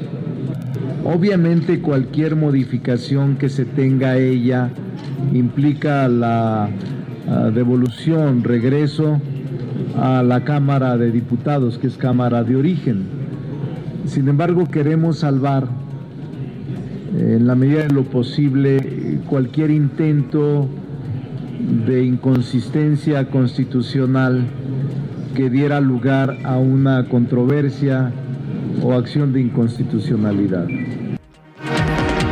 Eso fue lo que dijo el, Ricardo Monreal, el senador Monreal. Cristian Morales Fugirman, representante de la Organización Mundial de la Salud en México, alertó que nuestro país fue el país donde más muertes por COVID-19 se registraron en América Latina en las últimas 24 horas. Durante la presentación de la Estrategia Nacional de Farmacovigilancia señaló que aunque la tercera ola muestra una tendencia en la baja, el país se colocó ayer como el segundo de la región en casos de coronavirus. La sala regional especializada del Tribunal Electoral del Poder Judicial de la Federación volvió a imponer una multa de casi 360 mil pesos en contra del Partido Verde por el uso indebido de la pauta de comunicación en el proceso electoral del 6 de junio. Un juez federal sentenció de 2 a 8 años sentenció a dos años, ocho meses de prisión y el pago de 14 millones de pesos a Gabriel Calderón y Cintia Bernal por el delito de daño a la biodiversidad. La pareja fue detenida en Mexicali, Tijuana. Portaban 30 kilos de buche de totoaba, especie en peligro de extinción protegida por la Semarnat. El buche de este pez es llamado como la cocaína del mar por su valor en el mercado ilegal. Además, su pesca ilegal es de las principales amenazas para la vaquita marina. Son las noticias en resumen. Le invito para que siga con nosotros. Le saluda Jesús Martín Mendoza.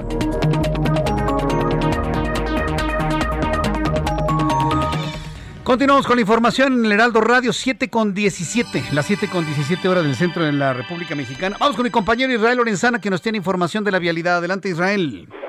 Gracias Jesús Martín pues nosotros hemos, nos hemos dado la tarea de recorrer las calles del centro histórico. En estos momentos nos encontramos exactamente en Pino Suárez. Hemos hecho ya un amplio recorrido en estas importantes vías. Me refiero precisamente a 5 de mayo, Pino Suárez, 20 de noviembre. Y hemos encontrado, Jesús Martín, muchas personas que están pues eh, llegando a la zona del el Zócalo Capitalino y por otro lado también muchos problemas en materia vehicular, ya que hay que recordar que están cerrados los accesos a la plancha del Zócalo, motivo por el cual los vehículos tienen que ser desviados con dirección hacia Izazaga, hacia la zona de Telalpan. Hay que, por supuesto, manejar con mucho cuidado. Tenemos un constante cruce de peatones y además, por supuesto, utilizar como alternativa el ex central Lázaro Cárdenas con dirección hacia las inmediaciones del eje 2 norte y también, por supuesto, avenida Circunvalación, esto con dirección hacia San Pablo o más adelante para nuestros amigos que van con dirección hacia la calzada La Viga. Jesús Martín, la información que te tengo. Muchas gracias, Israel Lorenzana. Hasta luego. Gerardo Galicia. Eh, Javier Ruiz, Javier Ruiz, perdón, Javier Ruiz, ¿en dónde te ubicamos a esta hora de la tarde? Adelante, Javier. Jesús Martín, excelente tarde. Tenemos información de la Avenida de los Insurgentes. Hace unos momentos la recorrimos a partir del eje 5 sur y el avance pues prácticamente ya vuelta de ruedas, semáforos de la luz roja que provoca los asentamientos para quien desea llegar hacia el circuito interior. El sentido opuesto también con rezagos, justamente llegando al viaducto Miguel Alemán. En lo que corresponde al eje poniente la avenida Cuauhtémoc, también ya con rezagos, una vez que se deja atrás la avenida Baja California, y principalmente para cruzar la zona del viaducto Miguel Alemán, más adelante también llegando problemas al entronque con la avenida Scholler, superando este punto, la circulación mejora un poco en dirección hacia los ejes 5 y 6 sur, y finalmente el circuito interior ya comienza a implementarse la zona de automovilistas, una vez que se deja atrás la avenida Universidad, y esto para llegar hacia la calzada de Tlalpan o bien para continuar hacia la zona oriente de la Ciudad de México. De momento, Jesús Martín, ese reporte que tenemos. Muchas gracias por esta información, Javier Ruiz. Estamos atentos, buenas tardes. hasta luego, que te vaya muy bien. Son las 7.20, las 7.20 hora del centro de la República Mexicana. Quiero enviar un caluroso saludo a Damaris Orsi. Hoy es su cumpleaños. Radio escucha, toda su familia escucha nuestro programa de noticias y ella en particular no se lo pierde todos los días. Feliz cumpleaños, Damaris. Gracias por siempre estar presente aquí en el Heraldo Radio. Feliz cumpleaños. Te deseo toda la salud del mundo. Y muchas gracias por preferir nuestro programa de noticias. Vamos directamente hasta Guadalajara, Jalisco, con mi compañera corresponsal Adriana Luna. Gusto en saludarte, Adriana. ¿Cómo te va? Hola, mi querido Jesús Martín, un fuerte abrazo en esta tarde lluviosa aquí en la zona metropolitana de Guadalajara. Jesús Martín, te tengo un reto. No sé cómo ande el precio del gas allá en Ciudad de México o en otras entidades del país, pero aquí anda a 700 pesos un cilindro de 30 kilos de gas. El reto es que cuezamos frijoles con energía solar. ¿Qué te parece? Pues mira, mientras queden buenos, son negros y le pongamos epazote, mira, lo cocinamos con sol, con gas, con leña, con carbón, con lo que tú me digas, pero con que queden buenos los frijolitos, Adriana. Excelente, porque los investigadores de la Universidad de Guadalajara y de la UNAM nos están invitando a que cocinemos con la energía solar y evitemos el gas, porque tenemos que voltear hacia las energías renovables para disminuir las emisiones de efecto invernadero, desde los frijolitos negros que tanto te encantan, Jesús Martín, hasta la barbacoa. ¿O qué tal unos tamales? Vamos a escuchar al investigador de la UNAM, Eduardo Rincón Mejía. Carnes, pollos, eh, barbacoas, hemos hecho barbacoas solares con toda y su penca, hablando de, recetas muy mexicanas y muy, muy tradicionales. Los tamales son una especialidad para la, para la cocina solar. Y lo que es sorprendente es que pues podemos construir eh, con simple cartón y materiales reflejantes cocinas que pueden hacer esta, esta labor. Que si tanto nos quejamos del solazo, mejor aprovechémoslo ahorrando 100% del gas y usando la energía solar para cocinar, Jesús Martín. El tema es crucial en medio de un cambio climático donde cuesta más trabajo y es más caro producir alimentos en condiciones extremas como la sequía, Jesús Martín. Sí, pues eh, ya, ya, lo veo y, y, la verdad yo creo que la alternativa me parece muy, muy importante. Pues yo te agradezco toda esta información, Adriana Luna, sobre esta investigación que está haciendo la Universidad Nacional Autónoma de México, la UDG. Y bueno, pues ahora nada más faltaría, yo creo que nadie se negaría a utilizar la energía solar. La cosa son los dispositivos, ¿no, Adriana? Sin lugar a dudas, pero nos comentaban los investigadores que con, con pedazos de cartón y, y papel aluminio puedes armar tu, tu estufa solar. Entonces simplemente es cuestión de prestarles atención, meternos a sus páginas eh, oficiales y poder hacer nuestra cocina con energía solar. Muy bien. Te envío un fuerte abrazo, Adriana, como siempre, y gracias por traernos estas noticias aquí en el Heraldo. Gracias, abrazo, hasta allá. Un fuerte abrazo y un saludo a todos los que te escuchan porque eres muy popular aquí en Guadalajara. Gracias. Saludos a nuestros amigos en el 100.3 de FM en Guadalajara y alrededores. Gracias, Adriana. Que te vaya muy bien. Hasta la próxima. Buenas noches. Buenas noches. Son las 7 con 23 horas del centro de la República Mexicana. Vamos a continuar con la información aquí en el Heraldo Radio. Mire que hay un asunto de una detención que hoy ha llamado poderosamente la atención. El presidente del Consejo de Administración de Interjet, Carlos del Valle del Río, responsable de Relaciones Públicas de la aerolínea, señaló que la detención de Alejandro del Valle ocurrida esta mañana no está relacionada con el adeudo fiscal de Interjet, sino a un asunto entre particulares y crédito real. En 2020, Alejandro del Valle obtuvo un crédito por 30 millones de dólares por parte de Crédito Real para invertir la compra del 50% de las acciones del grupo Radiopolis a Televisa.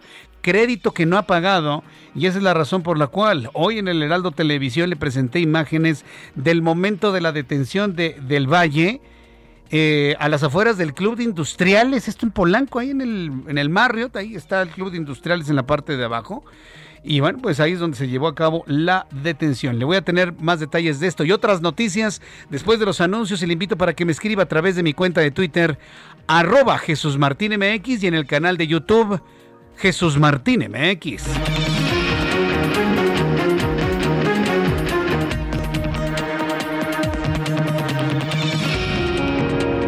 Escuchas a Jesús Martín Mendoza con las noticias de la tarde por Heraldo Radio, una estación de Heraldo Media Group. Heraldo Radio, la HCL se comparte, se ve y ahora también se escucha.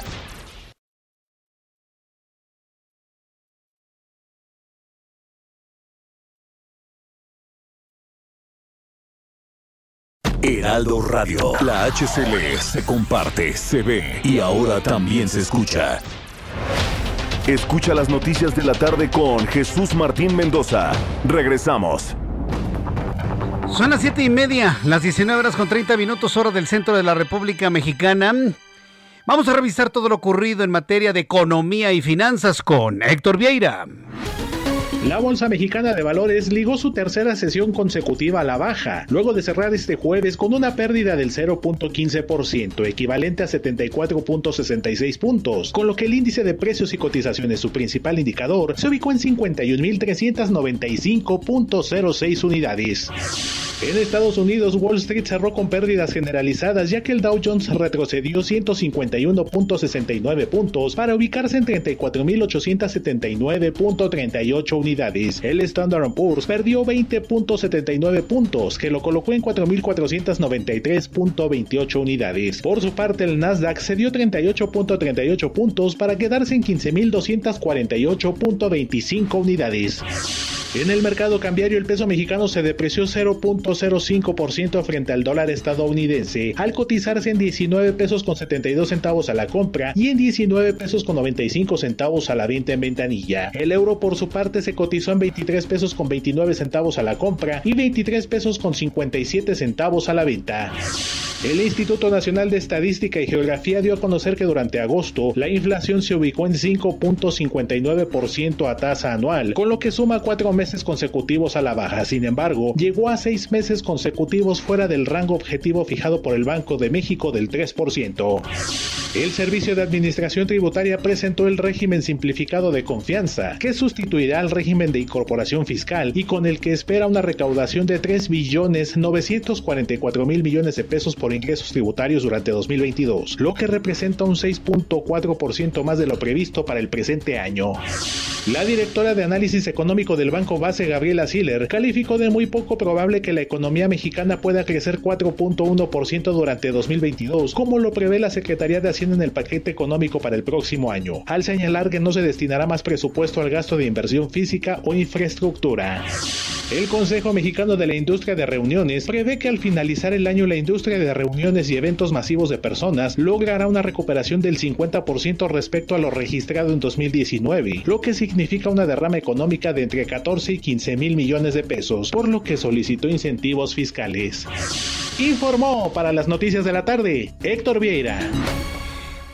Muchas gracias Héctor Vieira por la información. Ahí está un dato que nos da Héctor Vieira que a mí en lo personal me preocupa. Si con el nuevo esquema fiscal que se está proponiendo la expectativa es de generar 4 millones de millones de pesos en, números redondos, vamos a hablar de números redondos, y el presupuesto de egresos va a superar los 5 millones de millones de pesos, ¿dónde vamos a sacar el millón de millones faltante? A ver cómo le hacen ahí en el Congreso, ¿eh? ahora que ya están revisando el paquete económico en la ley de ingresos y el, y el presupuesto de egresos. Si para la ley de ingresos con esta modificación fiscal se busca obtener casi 4 millones de millones de pesos, pero los requerimientos de gasto son de 5 millones de millones, o sea, para que me entienda, usted gana 4 mil pesos al mes y está gastando entre 5 y 6 mil pesos al mes, ¿a dónde, se, ¿a dónde manda el otro? Pues a las tarjetas de crédito o al préstamo de doña Chonita del 4. Sí, pues, es lógico, ¿no? Entonces, así en, este en esta comparación tan doméstica, es lo que le va a pasar al país, ¿eh? Sí lo detectó el dato, a, mí en lo personal me preocupa. Pero a ver cómo lo resuelve el nuevo Congreso, precisamente, el que elegimos el pasado 6 de junio. Cuando son las 7.34, las 7.34 hora del centro de la República Mexicana, Vamos a entrar en comunicación. Fíjese, otro tema que es súper polémico. Ya le entramos al, al, al, asunto de lo de la Suprema Corte de Justicia de la Nación. ¿Quiere escuchar otro que es de gran polémica y que va a empezar a crecer? Bueno, ya, cre ya creció en muchas partes del mundo.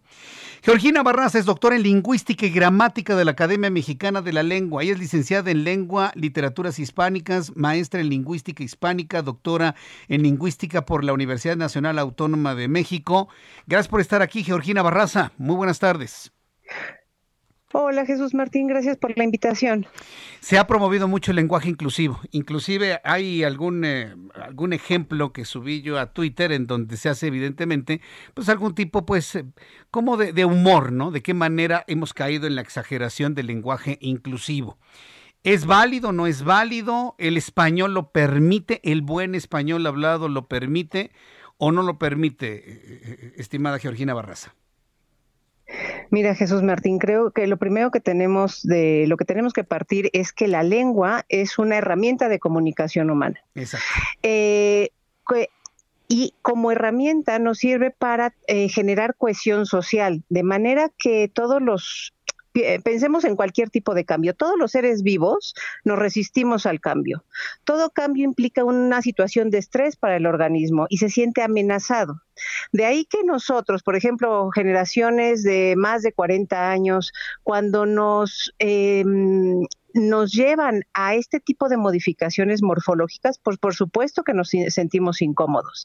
Sin embargo, y a, asociado a la pregunta que me hiciste de si la lengua lo permite o no lo permite, precisamente que se pueda cambiar por otra letra significa que el sistema lo está permitiendo. Uh -huh. En este sentido, eh, tendríamos más bien que cuestionarnos qué está reflejando esta modificación en el lenguaje y si efectivamente esta modificación va a llevar a cambios sociales, que creo que eso sí. puede ser una, un tema a discutir. Cor correcto. Por ejemplo, yo quiero abordar un tema muy, muy sencillo, ¿no? El, bueno, en el caso de la palabra todos.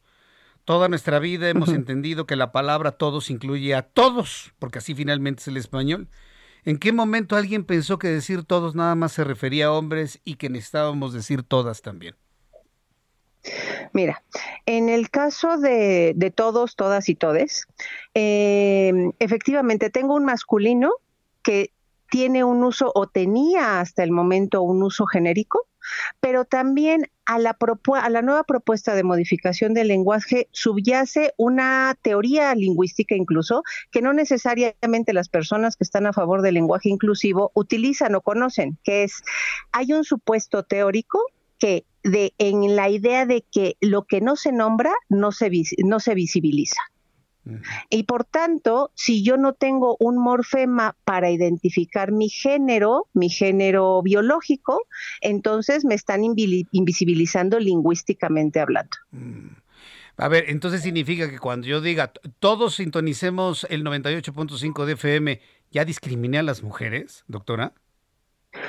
Pues mira, yo, por ejemplo, que aprendí el masculino genérico, no me siento discriminada. Pero las nuevas generaciones, pero las nuevas generaciones sí que se sienten discriminadas. Ah. Precisamente porque asumen que efectivamente hay una identificación lingüística ah. asociada a la identificación biológica. Pero entonces, o incluso de preferencia de género, pues. Entonces, ese, entonces no es un problema lingüístico, estamos ante un problema de educación y de ignorancia. Mm, pues más bien estamos ante un problema social. Lo que sí es cierto, eh, Jesús Martín, es que cuando una cultura cambia, también, muy probablemente también cambie la lengua y la forma en la que estamos codificando la realidad que percibimos. Sí, por ejemplo, yo, noté eso en la, en la Academia de la Lengua Española al permitir, por ejemplo, que un, que un verbo en, en participio activo, como es el verbo presidir, ¿sí? que ha sido un, gran debate a nivel nacional, porque la palabra presidente es un verbo en, en participio activo no es un sustantivo, pero bueno, finalmente se vuelve sustantivo para ponerle género. Yo ya veo que la Academia de la Lengua, para no meterse en problemas, ya lo acepta, hablen como sean. Es decir, estamos ante el cambio generacional que llevará en consecuencia un cambio de la lengua, entonces, doctora. Mira, en el caso del, presidente, precisamente no ya había evolucionado antes de cambiar de género al a la flexión en femenino, ya había cambiado de categoría de un adjetivo, de un participio activo, se había ya eh, eh, lexicalizado como sustantivo. Y después se dio la variación el presidente, la presidente, y posteriormente fue que se generó la flexión. Y hasta muchísimo después, el diccionario de la RAE admitió esa, esa modificación. Ahora bien, quien trabaje con cambio lingüístico te va a decir que no sabe para dónde va a ir el cambio, porque el cambio lo generan los hablantes y también lo frenan los hablantes. ¿Ante, qué problema estamos? Que eh, creo que es el más evidente para nosotros.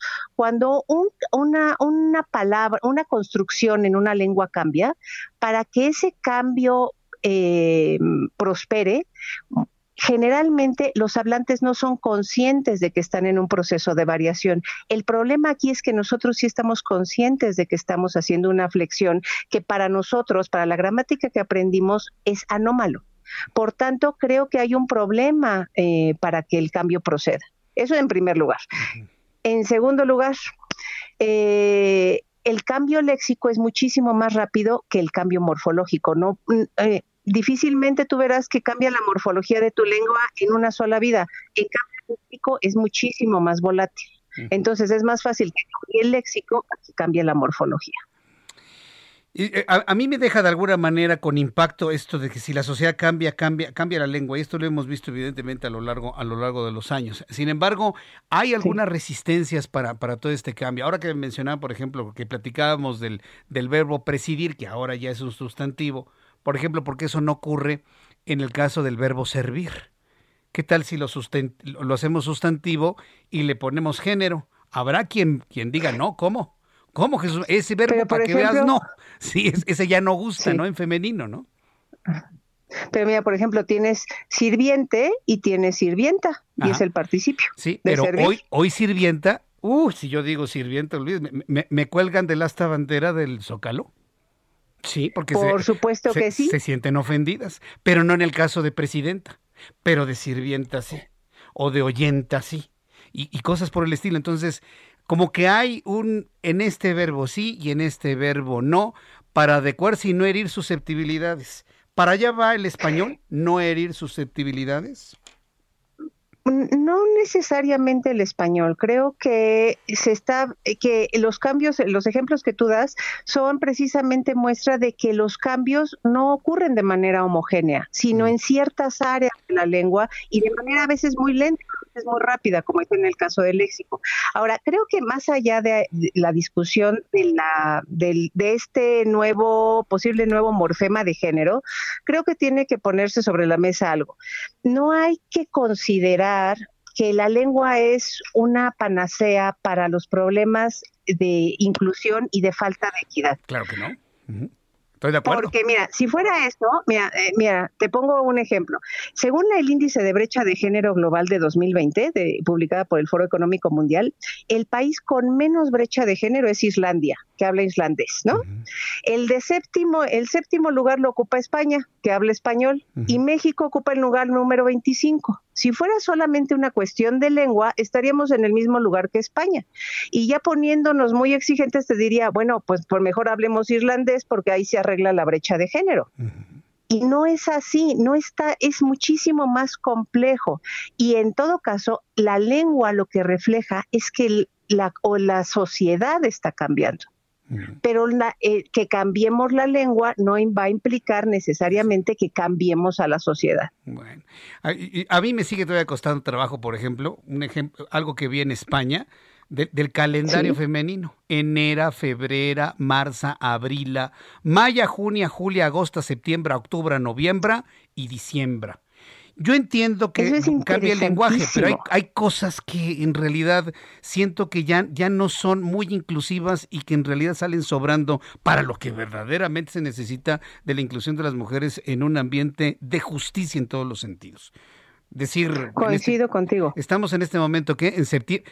Decir septiembre no le mejora la vida a ninguna mujer, creo yo. ¿O cómo lo ve usted, doctora? No, coincido contigo porque, pero eh, ahí me parece que ahí son juegos estilísticos en ciertos contextos en particular, incluso hasta publicitarios. He escuchado que dicen cuerpa o que dicen pela, eh, pero en realidad estas flexiones tendrían que estar más apegadas a entidades humanas. Ya, me dijeron que escuchan la radio. Ya me están diciendo que algunas quieren escuchar radio y no radio, porque pues el radio es de hombres pues hay que escuchar radio. Bueno, mire, doctora, vamos a hacer una cosa. Yo le quiero invitar en una oportunidad futura. Podemos extendernos mucho en este tema. Me hizo recordar mucho un gran maestro de la radio, don Arrigo Cohen, cuando dice el lenguaje tiene que servirnos a nosotros, nosotros no al lenguaje. Quiero invitarle en una oportunidad futura para seguir platicando sobre esto y otros temas. ¿Me acepta la invitación, doctora? Por supuesto que sí, Jesús Martín. Mucho gusto. Muchísimas gracias por estar aquí con nosotros. Que le vaya muy bien. Gracias, doctora. La doctora Georgina Barraza, doctora en Lingüística y Gramática de la Academia Mexicana de la Lengua. Maravilloso tema. Vamos a seguir sobre este asunto sin duda alguna para que usted esté muy pendiente y lo vaya comentando a todo el público. En un recuerdo y en un honor a don Arrigo Cohen. ¿Se acuerda usted de Arrigo Cohen? los más chavos no lo conocieron. Pero sí, vamos a abrir espacios para poder hablar de la forma correcta de hablar. Pero si las sociedades cambian, puede cambiar nuestro idioma. Mariano Riva Palacio con Bienestar H. Me da mucho gusto saludarte, Mariano. ¿Cómo estás? Muy bien, querido Jesús Martín Mendoza. También me da muchísimo gusto saludarte a ti y a todos nuestros amigos del Heraldo Radio. Bueno, Jesús, pues estamos en plena tercera ola por COVID-19. Tú lo sabes, la gente lo sabe. Pero atención, se acerca el otoño, Jesús Martín, y con esta estación del año, el inicio de la temporada de influenza. Recordemos que la influenza Jesús es una enfermedad viral que a lo largo de los años pues ha registrado en nuestro país más de 56 mil casos positivos en México y sobre la cual pues debemos permanecer alertas pues para evitar contagios. La influenza, como ya comentamos Jesús, es una enfermedad viral que afecta al sistema respiratorio y se caracteriza por la aparición de fiebre muy alta, dolores musculares, tos seca, dolor de garganta, entre otros malestares. Su transmisión es muy fácil y ocurre a través de pequeñas partículas expulsadas con la tos y con los estornudos. Según la Organización Panamericana de la Salud, existen diferentes tipos de influenza o gripe estacional, que también así se le conoce. las más comunes, A, B, C y D. Sin embargo, las que provocan las epidemias estacionales son la tipo A y la tipo B, cuya superficie del virus está conformada por proteínas específicas que hacen más daño a los seres humanos que los otros tipos de influenza. Cuando una persona, Jesús, se contagia de influenza, el periodo de incubación de la enfermedad es de uno a cuatro días. Por lo tanto, si se percibe algún síntoma de los que acabamos de mencionar, pues es importante que la gente acuda con el médico de forma inmediata para recibir la atención adecuada. Afortunadamente, Jesús Martín y amigos del Heraldo Radio, en la actualidad existen opciones de tratamiento para la influenza, por ejemplo, el uso de algunos antivirales específicos. Precisamente gracias a la composición de estos antivirales, Jesús, el activo de estos tratamientos ayuda a inhibir la enzima que causa la enfermedad, inhibe a su vez la reacción química del virus impidiendo que se reproduzca y expanda en el organismo. Ahora, de acuerdo con especialistas como el doctor Miguel Ángel Arreola, este tipo de tratamientos que se tienen en la actualidad para pueden ser utilizados de forma preventiva o para curar la enfermedad y están indicados para su uso en personas de todas las edades, incluso en bebés menores de 12 meses. Aquí lo importante es que una vez diagnosticada la influenza y el tipo, el médico especialista debe vigilar a su paciente cubriendo todas sus necesidades.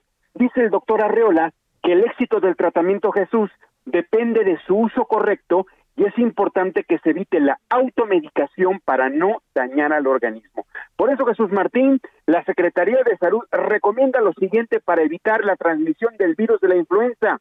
Evitar compartir alimentos, vasos y cubiertos, así como con el COVID, mantener la distancia social con alguna infección respiratoria, toser o estornudar cubriendo la nariz y boca con la parte interna del brazo, evitar cambios bruscos de temperatura y lavarnos las manos frecuentemente con agua y con jabón. Recordemos también, Jesús Martín, que ya hay una vacuna, hay una vacuna contra la influenza, así que les pedimos a nuestros radioescuchas que pregunten con su médico o en su sistema de salud. Ya estamos por llegar al otoño y empiezan precisamente los cuadros de influenza. Entonces aquí la gran ventaja es que hay una vacuna, Jesús, hay tratamientos muy efectivos. De todas maneras, sigan utilizando el cubrebocas porque también su uso puede evitar la aparición y que los contagios ya estamos hasta el copete de tanto COVID, pues imagínate ahora casos de influenza, Jesús. ¿Cómo ves? Mariano, muchísimas gracias por este tema, recordarnos que hay otras enfermedades también. Tus redes sociales, por favor, Mariano. Twitter, estamos como arroba JM Rivapalacio y Facebook como Mariano Rivapalacio Yáñez. Directamente yo respondo, Jesús. Muchas gracias, Mariano. Que la pases muy bien, que tengas buenas noches. Buenas noches, Jesús. Hasta luego, que te vaya muy bien. Y cuando son las 7 con 49, en cinco minutos terminamos nuestro programa. Cinco minutos, me dice el ingeniero Carlos Álvarez Flores. A continuación de cambio climático. Ingeniero, ¿cómo le va, ingeniero? El ingeniero Carlos Álvarez Flores, presidente de México Comunicación y Ambiente, ¿se encuentra todavía, ingeniero? A ver, vamos a... ¿Qué? ¿Colgó? No creo. Él, es aguantador, ¿eh? Él aguanta en la línea telefónica, Ángel. ¿No, anda por ahí? Bueno, en unos instantes voy a tener la Ya lo tenemos. Ingeniero Carlos Álvarez Flores, bienvenido, muy buenas tardes. Mi querido Jesús Martín, qué gusto. Aunque me dejes al final, ¿eh? No importa, no importa. Lo voy a tener más temprano, ingeniero, se lo prometo, la próxima semana. Ahí va. Más temprana, perdón, más temprana. Más temprana, sí, ya sabes, más temprana. Hoy, hoy, hoy, no, pero ahí basura ya está con A. vamos, ¿No hay basura? Vamos a hablar rápido, rápido, importantísimo. El INEGI nos... mire, yo creo que nos cortaron el teléfono, pero por sangrones, yo creo más bien, ¿no? Que andamos con lo del inclusivo, pero pues es que ya lo vimos, ¿no? Hay cosas que verdaderamente no tienen ningún sentido. Le estamos volviendo a marcar al ingeniero para que en estos últimos minutos pues nos hable precisamente de este grave problema de contaminación, que mire que es el origen de todas las cosas. Ayer me hablaba el gobernador del estado de Hidalgo sobre el cambio climático, pero también tenemos que hablar de los efectos de la basura. Ingeniero, ¿ya lo tenemos? ¿Ya está usted en la línea telefónica? ¿Se nos cortó? Los costos totales por agotamiento y degradación ambiental del año 2019 mm. rebasan el millón de millones de pesos. Fíjense bien, un millón de millones, o sea, un billón con B. Pero me quiero referir solamente en esta ocasión rápidamente a lo que perdimos por la pésima cara y obsoleta gestión de los residuos sólidos urbanos a través de eso que dicen que se llama relleno sanitario, pero que en el fondo son simplemente tiraderos a cielo abierto. Nos costaron 79 mil 67 millones solamente en el año 2019. Yo puse a hacer un cálculo de los últimos 15 años de todos estos costos ambientales por los residuos sólidos urbanos y en 15 años, en, del 2004 al 2019, hemos eh, eh, generado daños por un millón de millones precisamente un millón de millones, o sea, un billón de pesos, que son un millón de millones de pesos, solamente por ese concepto, por los daños al suelo, subsuelo, a los acuíferos, a los ríos, lagos, lagunas y los océanos. Pero además yo hice otro cálculo. Tener esos tiraderos cuesta cuando menos 550 pesos por tonelada. Y de acuerdo con las 43 millones de toneladas que generamos a nivel nacional cada año y haciendo un prorrateo de los 15 años del 2004 al 2019, también te puedo decir que tiramos así, literalmente tiramos 234 mil millones de pesos. O sea, la gestión de los residuos sólidos urbanos en México nos cuesta, por un lado, en los últimos 15 años, un millón de millones en daños ambientales y hemos tirado en esos años 234 mil millones de pesos erogados de nuestro dinero, Jesús Martín, de tu dinero y de mi dinero que pagamos de nuestros impuestos. Eso sin contar, ya para terminar, ¿eh? eso sin contar los las 90 millones de toneladas de CO2 que han generado esos mugros. Eh, bueno, eso es mugró y ya nos quedamos ahí. Bueno, hacemos último intento. Mira, cuando se ponen así las líneas telefónicas nos anuncian una fuerte lluvia. Ya en este prácticamente último minuto que me queda, a ver si logramos tener comunicación con el ingeniero Carlos Álvarez Flores. Números de COVID rápidamente. 14.828 personas contagiadas, 3.479.999, 730 fallecidos en 24 horas, 266.150, índice de letalidad 7.64%. Ha bajado un poquitito en comparación de ayer y eso ha estado dando la confianza a algunos para asegurar que ya estamos saliendo del atolladero. No nos confiemos. Ingeniero, unos segundos para antes de despedirnos. Ahí va, ya nada más. Bueno, no ve. ¿En serio? No, bueno. Pues bueno, ahí, ahí la dejamos, sí, porque finalmente no, no nos está ayudando el número telefónico. La próxima semana eh, voy a decir al ingeniero a ver si puede venir, ¿no? A ver si se da una vueltecita aquí al estudio y poder platicar sobre estos datos. Por lo pronto yo le invito para que se quede con nosotros aquí en el Heraldo Radio, continúe con nuestra programación y yo le espero mañana en punto de las 2 de la tarde con todas las noticias a las 2 por el 10 a las 2 de la tarde por el canal 10 de su televisión, 6 de la tarde, Heraldo Radio, 98.5 de FM. Por cierto, mañana en el Heraldo Televisión estará mi compañero Alejandro Sánchez y mañana aquí en el Heraldo Radio estará mi compañero Manuel Zamacona. Y Dios mediante, nos escuchamos y nos vemos el próximo lunes. Por su atención, gracias, que la pase usted muy bien, que tenga buenas noches, soy Jesús Martín Mendoza. Hasta el lunes. Esto fue las noticias de la tarde con Jesús Martín Mendoza. Heraldo Radio. When you make decisions for your company, you look for the no-brainers. And if you have a lot of mailing to do, stamps.com is the ultimate no-brainer. It streamlines your processes to make your business more efficient, which makes you less busy. Mail checks, invoices, legal documents, and everything you need to keep your business running with Stamps.com. Seamlessly connect with every major marketplace and shopping cart. Schedule package pickups and see your cheapest and fastest shipping options from different carriers. With rates up to 89% off USPS and UPS rates. And with the Stamps.com mobile app, you can take care of mailing and shipping wherever you are. Make the same no-brainer decision as over 1 million other businesses with stamps.com. Sign up with code program for a 4-week trial plus free postage and a free digital scale. No long-term commitments or contracts. That's stamps.com. Code program.